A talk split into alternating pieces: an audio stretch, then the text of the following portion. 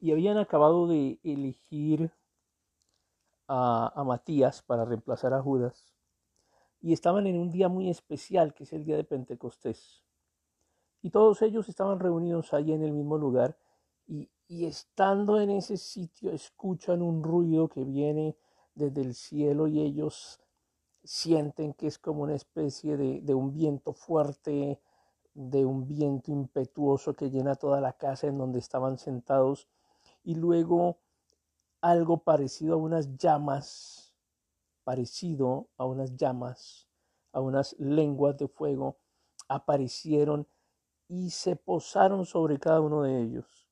Y todos, todos los que estaban presentes fueron llenos del Espíritu Santo y comenzaron a hablar en otros idiomas, conforme el Espíritu Santo les daba esa capacidad a cada uno. Algunos de nosotros queremos aprender idiomas de esa forma, que venga el Espíritu Santo y nos enseñe el idioma que necesitamos. Y estamos hablando de idiomas que son entendibles por las personas, no, no son expresiones raras ni, ni, ni esas palabras que nadie entiende, no, son lo que el Señor les dio fueron, fueron idiomas, idiomas de, de los que se hablan en otros países. Y entonces habían judíos de, de todas las naciones que habían llegado a Jerusalén y cuando oyeron ese ruido van corriendo hasta donde están reunidos eh, los apóstoles y todos los demás que estaban congregados.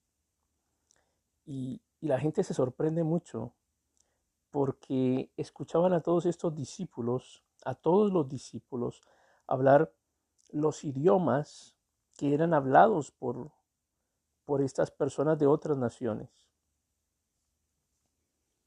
Algo que nos llama la atención acá es que este es un milagro que ocurre no solamente para los apóstoles,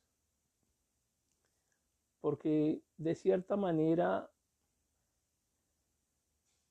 la iglesia con el paso del tiempo terminó, bueno, no la iglesia, la tradición religiosa terminó con el paso del tiempo concediendo a los apóstoles un honor que, que sí, que sí lo tenían, pero eh, no en calidad de culto religioso, de culto idolátrico como, como la religión ha pretendido. Acá esto, este milagro de eh, aprender por medio del Espíritu Santo un idioma, fue un milagro hecho para todos, para todos los que estaban allí reunidos, no solamente para los apóstoles. Y fue tan efectivo, fue tan instantáneo, es un milagro tan, tan asombroso que, nos, que tiene un trasfondo. Y es que el mensaje del Evangelio debe ser llevado a todas las naciones, en todos los idiomas, en todas partes.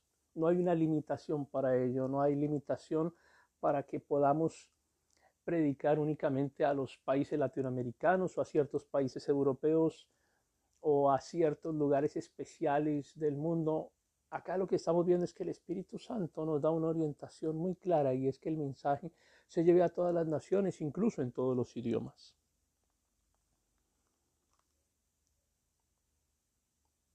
Estaban, la gente estaba asombrada.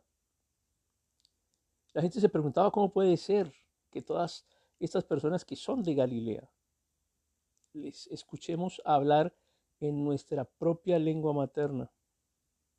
Y la gente decía, aquí estamos nosotros que somos partos, medos, elamitas, gente de Mesopotamia, de Judea, de Capadocia, del Ponto, de Asia, de Frigia, de Panfilia, de Egipto, de las áreas de Libia, alrededor de Sirene, visitantes de Roma, tanto judíos como convertidos al judaísmo, cretenses, árabes, y todos oímos a esta gente hablar en nuestro propio idioma acerca de las cosas maravillosas que Dios ha hecho. Y la gente estaba maravillada. Dice la escritura que estaban perplejos y se preguntaban qué quiere decir esto. Se preguntaban unos a otros qué quiere decir todo esto.